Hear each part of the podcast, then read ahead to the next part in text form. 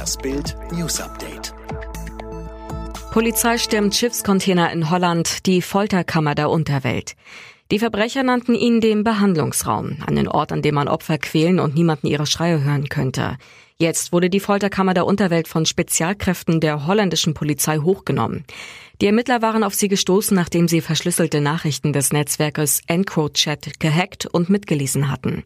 Es wurden in mehreren europäischen Ländern hunderte Verdächtige festgenommen, mehr als zehn Tonnen Kokain, zwölf Tonnen Cannabis und eine Tonne Crystal Meth sichergestellt.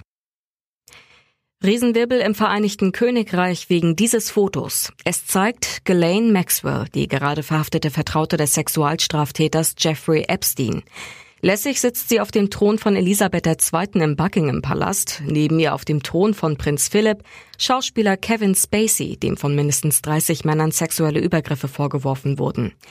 Entstanden ist das Bild im Jahr 2002. Hinter dieser royalen Blasphemie soll ausgerechnet Queen Sohn Andrew stecken, der mehrfach in die Nähe von Epstein gerückt worden war. Die ganze Welt fürchtet die zweite Corona-Welle. In Israel ist sie da. Dabei schien die Pandemie besiegt. Als eines der ersten Länder weltweit hatte Israel strenge Einreise- und Ausgangsbeschränkungen verhängt, die Zahl der Infektionen bis Mitte Mai auf unter 30 pro Tag gedrückt. Seit Anfang Juni dann der Wiederanstieg. Allein am Dienstag wurden über 1000 Neuinfektionen gemeldet.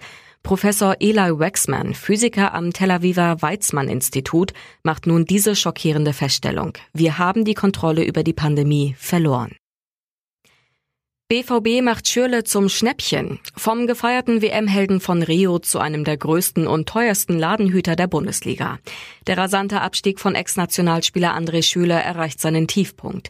Der BVB will nur noch zwei Millionen Euro Weltmeister Schürle zum Schleuderpreis. Borussia hatte für ihn 2016 satte 30 Millionen Euro Ablöse an Wolfsburg bezahlt. Von der Wiesen zum Playmate des Jahres. Dieser Preis ist richtig heiß. Bild enthüllt exklusiv vorab. Stella Tiana Stegmann ist das neue Playmate des Jahres.